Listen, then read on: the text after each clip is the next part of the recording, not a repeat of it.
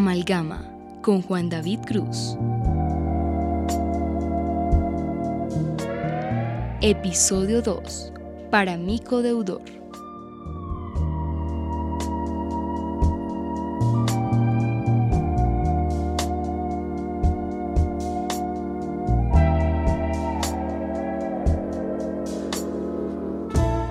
¿Qué más? Esto es una nueva edición de Amalgama.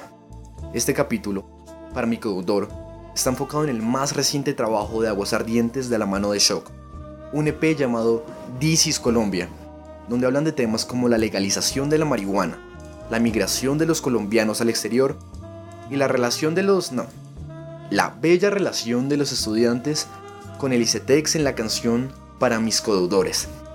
Esta es la canción donde nos enfocamos en una conversación junto a Pepa Lopera, violinista y cantante de la banda, que con su violín tiene la capacidad de llegar íntimamente a los oídos de Colombia y con su voz retrata sus dolencias, sus experiencias, a tal punto que logra cantarle al día a día de todo un país.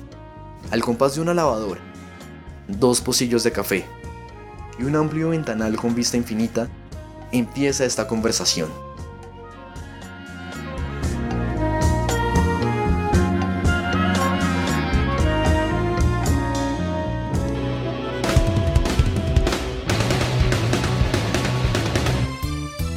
Empecemos esto con música católica, claro que sí. En camino al lugar de la entrevista iba sentado en Transmilenio, canalizando mi ansiedad. Estaba bien nervioso.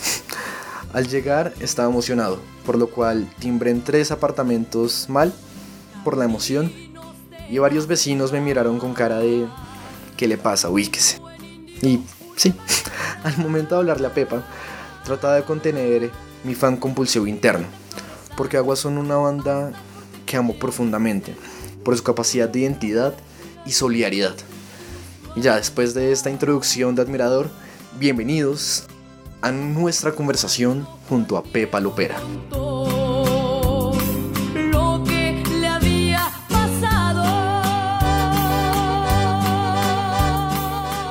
Uno de mis múltiples trabajos es tocar en misas. Y mi tía es cantante de misas, mi tía Marta. Mi tía Marta canta una ranchera que se llama La Guadalupana, siempre que cierra las misas. Esa es como la canción insignia de mi tía. Y es muy parecida. si no es casi igual. Pero realmente sí, realmente sí me preocupa por el tema de cambiar como, como, como ciertas líneas melódicas y como porque fuera de cierta manera. Pero pues cuando yo empecé a tocarla, yo no me sé sino como seis acordes en guitarra, entonces pues mis composiciones no pueden ser pues nada complejas porque no, pues no sé, no sé tocar guitarra, no es lo mío. Entonces, pues cuando la empecé a sacar, como de los acordes más sencillitos que hay es la menor. Y después me fui al quinto y me di cuenta que mi rasgueo era como bien arrancherado y me acordé que me estaba copiando de mi tía.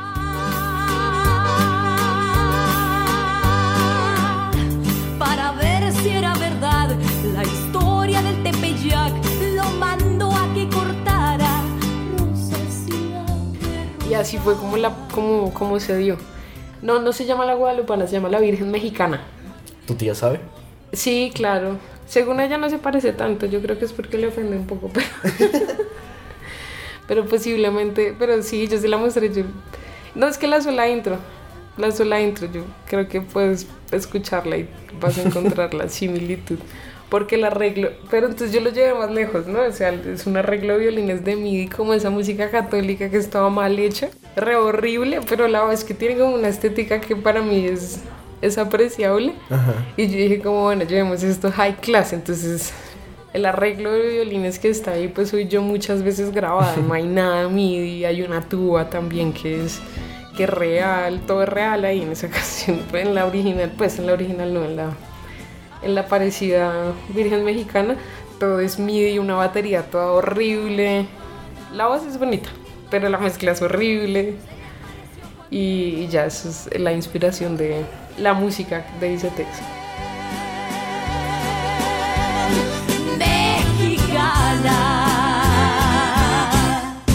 esta Icetex, la, la, pues sale María Fernanda Cabal, eso fue una idea de Alejandra Rodríguez. ¿Quién es Alejandra? Ella es mi novia. Y um, es, es- fue una idea de ella realmente, como que yo estaba buscando qué poner y iba a poner, realmente iba a poner como, como grabaciones de protestas de las marchas estudiantiles contra Icetex. Y Ale fue como, uy, ¿no? O sea, teniendo María Fernanda Cabal y quedó perfecto porque aparte entra el- el- la tuba como, como si fuera chistoso. Quedó perfecto. ¡Estudien, vagos!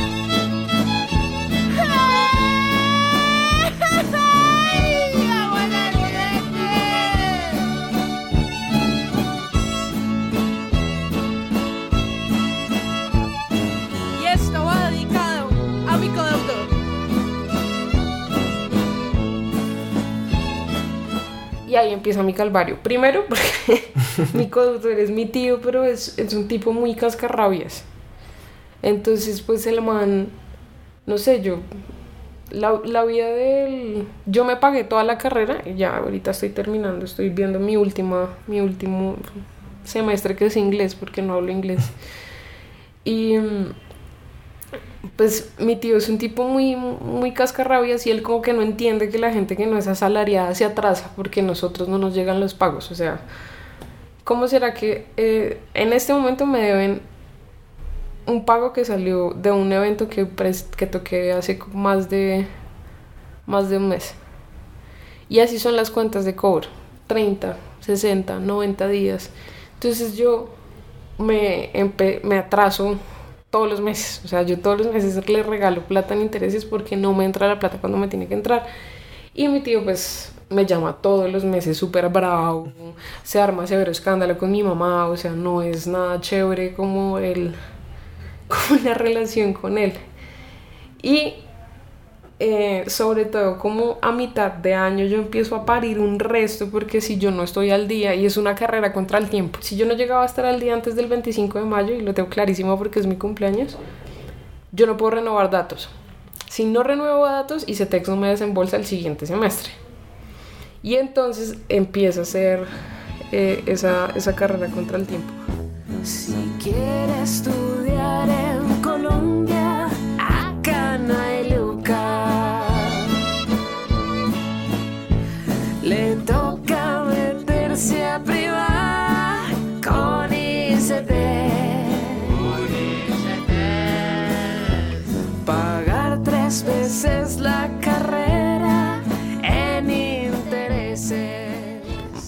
Yo perdí un violín hace mucho tiempo que era de mi abuela. Y después de eso creo que lo segundo que más me ha hecho llorar en la vida es como de verdad es esta relación desgastante que tengo como mensualmente con Icetex. Es, es una cosa como ya, como ya enfermiza, como ya no más.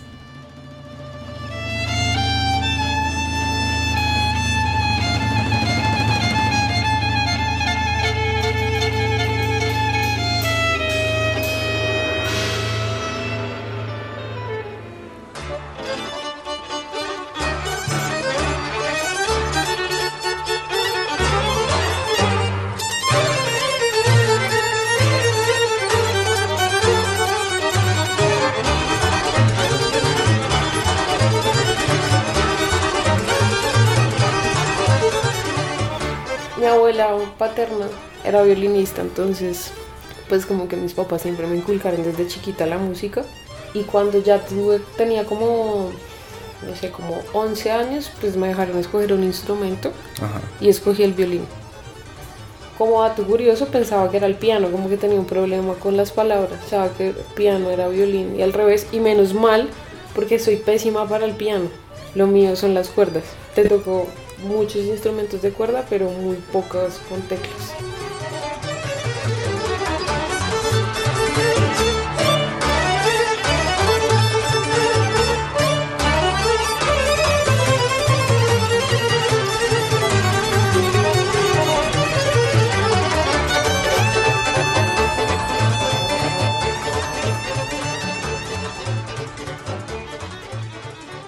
Después de aprender la diferencia entre piano y violín y encontrar su amor por el violín, Pepa tuvo el privilegio de estudiar algo que tristemente no todos pueden hacer en Colombia.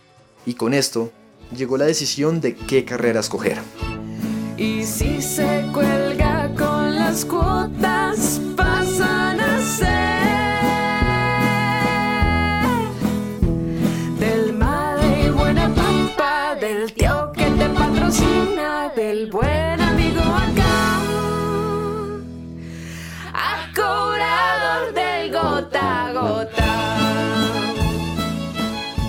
Uy, es que pasaron muchas cosas. Yo me gradué del colegio en el 2010 y tenía 17 añitos. Ush, me siento muy bebé.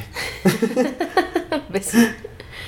Y tenía 17 añitos. Y em, no sé, me presenté, o sea, yo, gente que escuche esto y papás, si lo escuchan, denle a su hijo seis meses o tómense seis meses como para realmente pensar en algo que les guste. Yo tuve, o sea, yo me presenté a la Nacional a Microbiología X Ajá.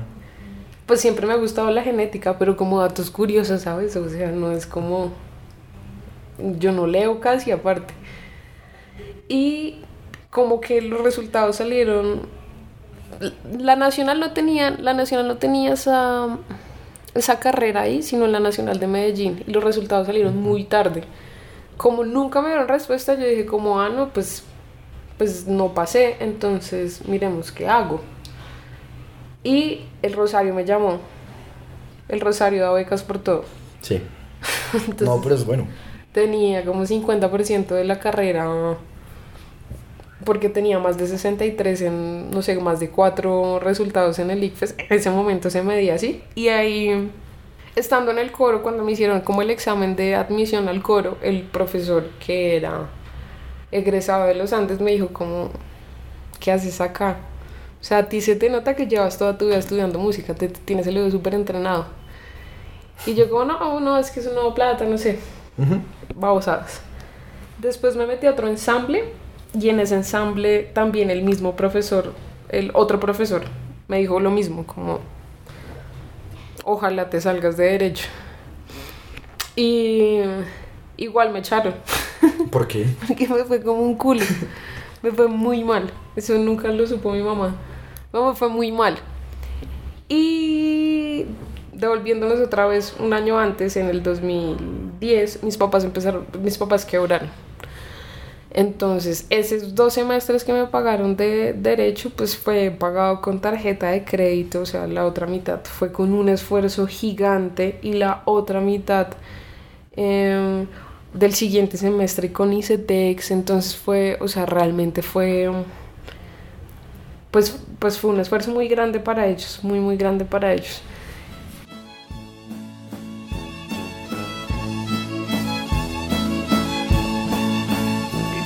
Ustedes, Aguas Ardientes dedica esta canción a la relación más tóxica de los colombianos. ¡No me jodas! ¿Cómo dices? Cuando llegó el tercer semestre, mis papás ya en serio no podían. Ni con las cuotas de ICETEX ni con nada. Entonces yo me pegué de eso y yo, ah, no, sí, pero pues qué oso, o sea, me había cagado. O sea, con ese esfuerzo, marica, yo me cagué los dos, el, el semestre, o sea, me quitaron el cupo. Y yo como, no, qué oso, qué mal, todo. Y lo que hice fue trabajar un año como call center. Y ese año con lo que recibí, me pagué pagué la deuda que tenía ICETEX de la otra media matrícula para quedar al día, para, para quedar, pues, para poder pedir otro préstamo después.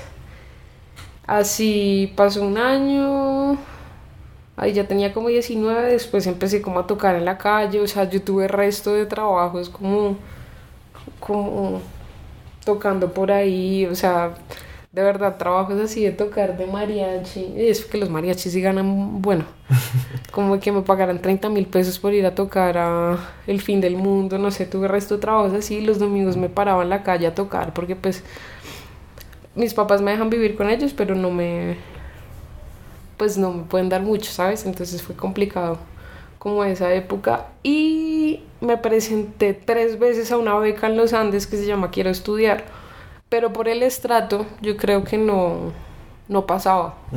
Y también porque me estaba presentando producción. A veces pienso que si me hubiera presentado instrumento por el, por el déficit de instrume- instrumentistas que tiene la, la universidad, posiblemente sí hubiese pasado. Pero, pues esas fueron las decisiones que yo tomé en su momento.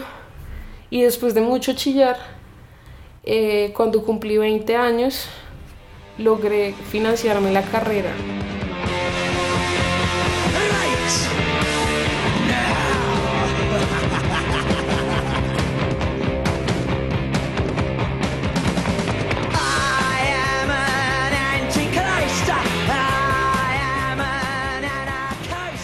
¿Qué piensas del punk? ¿Crees que es un género? Puede ser como una actitud o el rock. Yo siento que es una actitud, o sea, realmente sí siento que es una actitud. Es algo que comunica una inconformidad, ¿no? La puedes hacer desde cualquier género y para mí es punk. Creo que mm, ahí radica el punk. Porque pues los cuatro acordes que hay en el punk también los tiene el reggaetón, entonces pues si hablamos de género como tal, no sé si, si, si sea tan válida, pues tan válido meter al punk solamente como en un estilo de música, sino que es más que eso, ¿no? En su momento fue la cresta y el pantalón de cuadros y este tema de la anarquía y la roja, pero que es, que es la estética punk ahora. Yo creo que de hecho el punk ahora es como la estética queer, porque ahora el reggaetonero sale bien machote, con blin blin y tal, pero la contraparte es como yo puedo salir bien maricón y no me importa que duden o de mi sexualidad o no, realmente creo que ahorita, y ese es un poco como, como el punto de aguas en su estética, sin demeritar ningún otro estilo, pero para mí tiene mucho más valor que un man salga todo vestido de rosado, como con la entereza con la que salen y que salir con una cresta y una chaqueta llena de taches, eso ya Pues la cresta Cualquiera es- lo hace, Es ¿no? como un escudo antes de la masculinidad. de todo el Exactamente, tema. exactamente. En este, en este momento yo creería que la estética punk es eso, como todo lo, lo queer. Es más que eso porque se ha transformado y porque Elton John puede ser punk al mismo nivel que Sex Pistols. Es una estética que se transforma y bandas locales como Aguasardientes, sin que suenen al punk de los 70, pueden ser punk, porque la música evoluciona.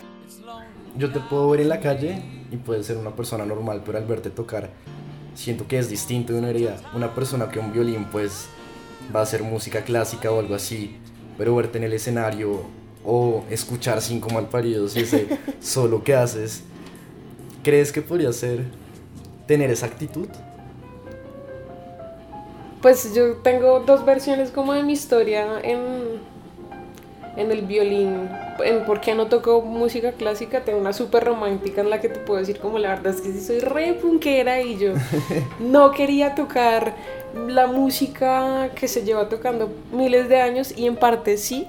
Siento que ya la música clásica está tocada tantas veces y se ha tocado en tantas partes del mundo que ya se tiene que reinventar.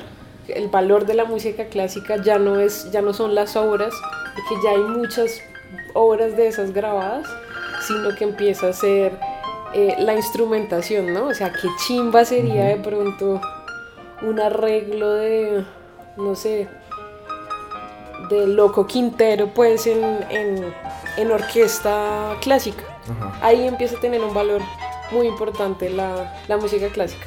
Sí, siempre estuve como muy en contra de que solo nos enseñaran música clásica. Siempre he pensado que es irrespetuoso para los músicos en Colombia que nos graduemos de facultades de música sin tocar música colombiana o sin saber distinguir entre un porro y un bullerengue. Pero también creo que, que no me- nunca me sentí suficiente para ocupar uno de esos puestos. Ajá. Y esa es la parte no romántica, como que hay una competencia gravísima, pues, grandísima entre los músicos clásicos y es una competencia por la excelencia y jamás me sentí cómoda con la excelencia porque admiraba a todos mis compañeros. Entonces cuando me salí del conservatorio, eh, siempre creí que todos eran mejores que yo. Nunca me sentí mal por eso, pero tampoco me sentí suficiente para ocupar un puesto de una orquesta, para ser uno más de la orquesta. Y ese es el punto también de, la, de los violinistas en la orquesta. O sea, las orquestas clásicas funcionan como masa. Violines primero, violas, violines segundo, chelos, pero no es como Sofía, Laura, Andrea, sino es es, es una masa, entonces tampoco hay forma de sobresalir a menos de que seas el mejor del de los mejores y ocupes el puesto del solista del violín primero. Nunca, nunca ha sido cool para un violinista que lo que lo encasillen con este tema de el violín triste y romántico y Titanic para uno es re aburrido eso porque uno hace esa vaina con mucha pasión sabes como que ay sí tú tocas violín esa música romántica y triste parce yo le meto todo el corazón y los ovarios a esto no me reduzcas a algo tan básico como el cliché del violinista. Y creo que eso sí nos pasa a todos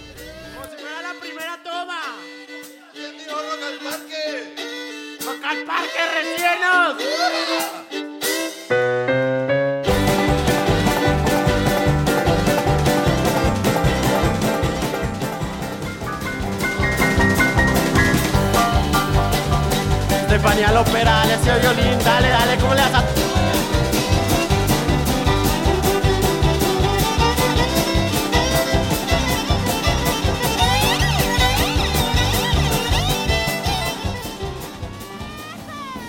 Si quieres saber qué se siente, venga y le cuento. Es como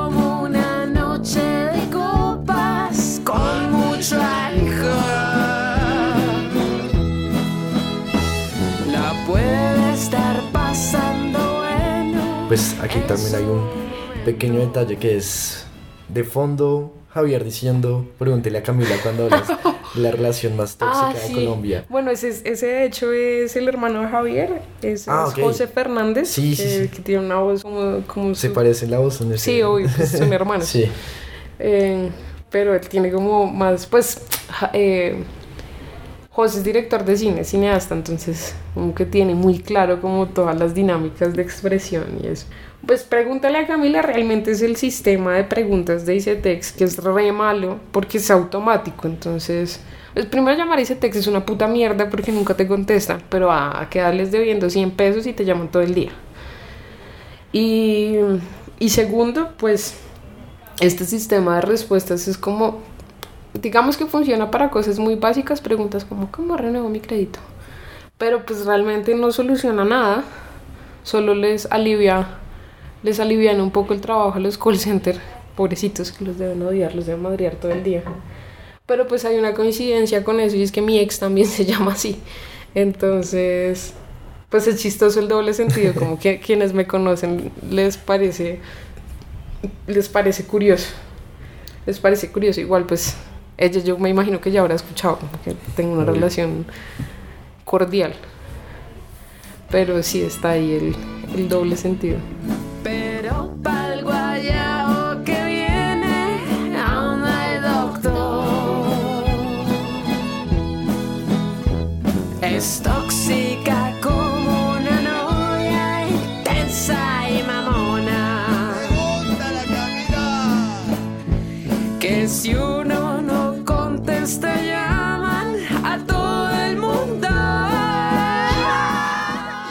otra vaina y es que como yo pues entré en el 2014, en el 2015 eso cambió, pero en el 2014 lo que hace ICETEX es como no te financia un porcentaje, sino te desembolsa una cantidad de salarios mínimos. Entonces, si yo estudio, por ejemplo, si yo renuevo ICETEX en la segunda mitad del 2019, me desembolsa 8 salarios mínimos del año en el que renové datos. Pero yo me estoy matriculando es para el 2020. Entonces siempre queda un hueco como de Claro. un palo que yo no sé nunca de dónde sacarme. O sea, he tenido angelitos de todos lados que siempre me ponen plata como hágale, hágale, después miramos cómo pagamos o me salen unos toques de un millón que es como bueno, listo. Pero, pero, y se te- y he tenido siempre ese problema. empieza a desesperar, le llamas a la mamá y empiezan a amenazar. Como si uno se fuera a Pero que es esta volar. hombre, que dejen de mandar mensajes de texto. Y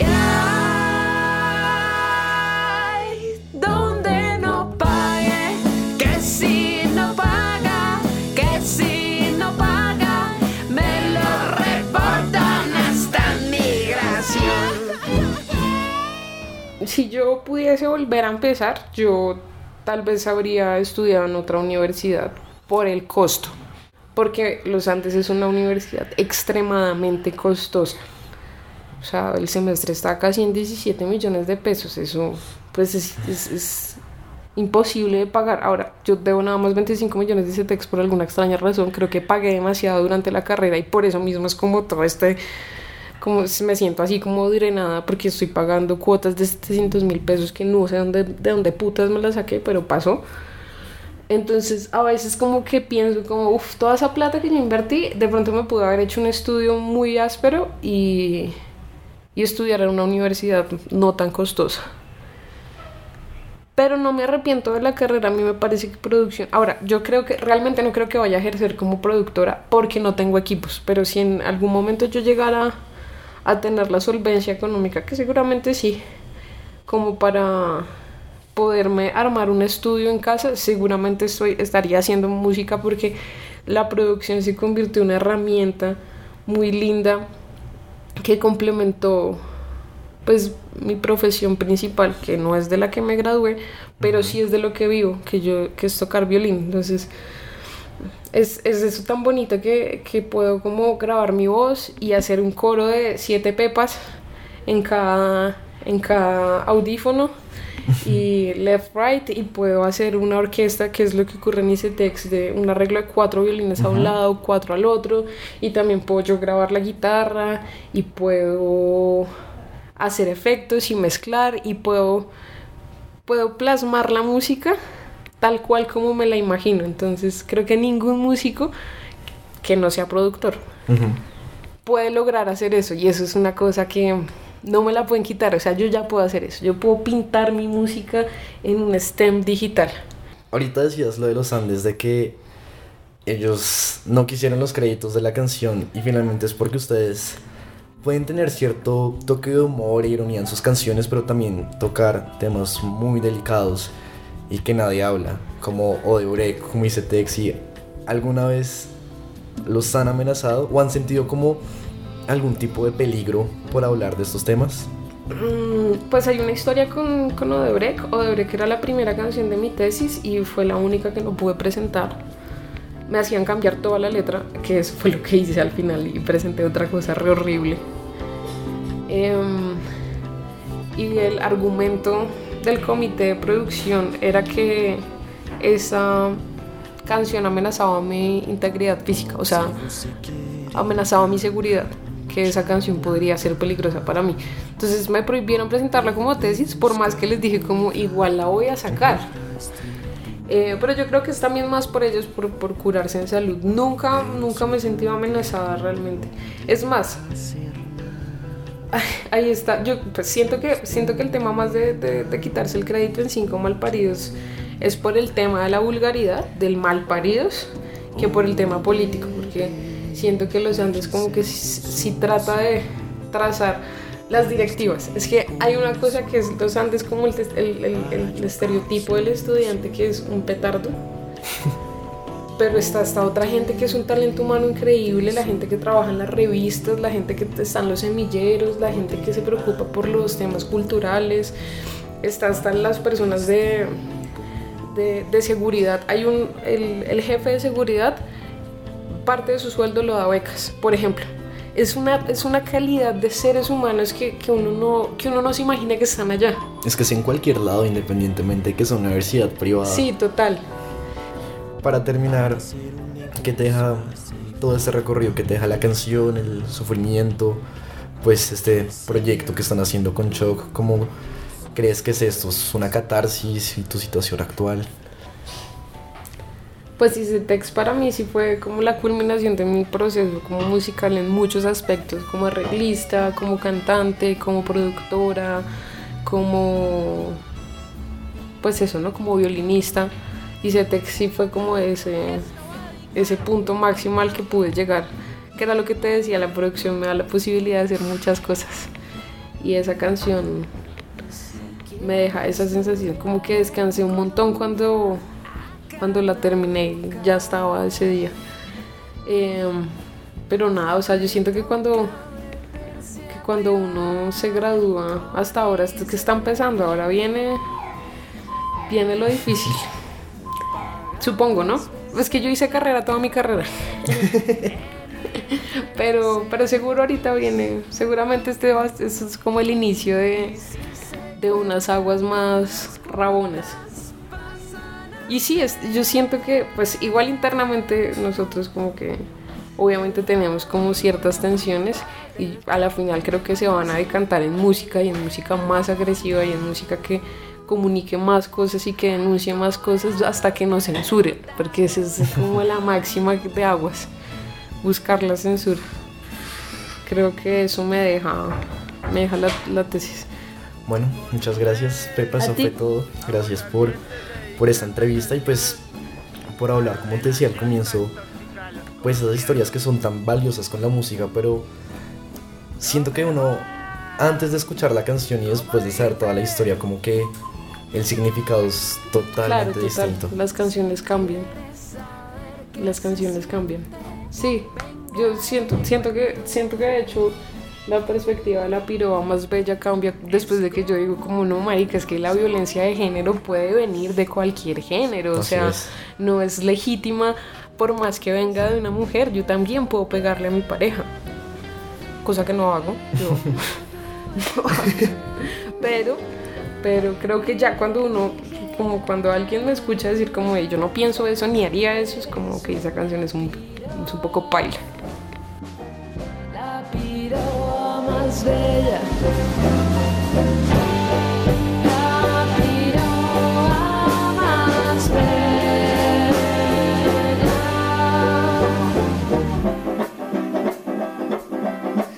Esta fue nuestra conversación junto a Pepa Lopera de Aguas Ardientes.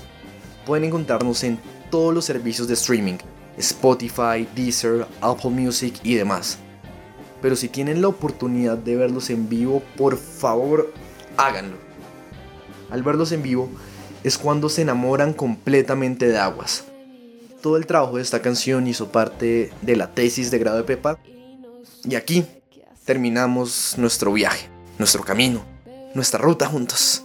Gracias por escucharnos. Que la música acompañe sus días. Y si le gusta este podcast, compártalo, califíquelo, critíquelo, para que vayamos encontrando más parientes en esta familia. Nos despedimos de Amalgama. Pasen por la música de Aguas y escuchen una vez más para mis caudores. Porque como decía Pepa, las canciones cambian después de conocer su historia. Y esta canción nos abre una pequeña ventana a la vida de Pepa Lopera.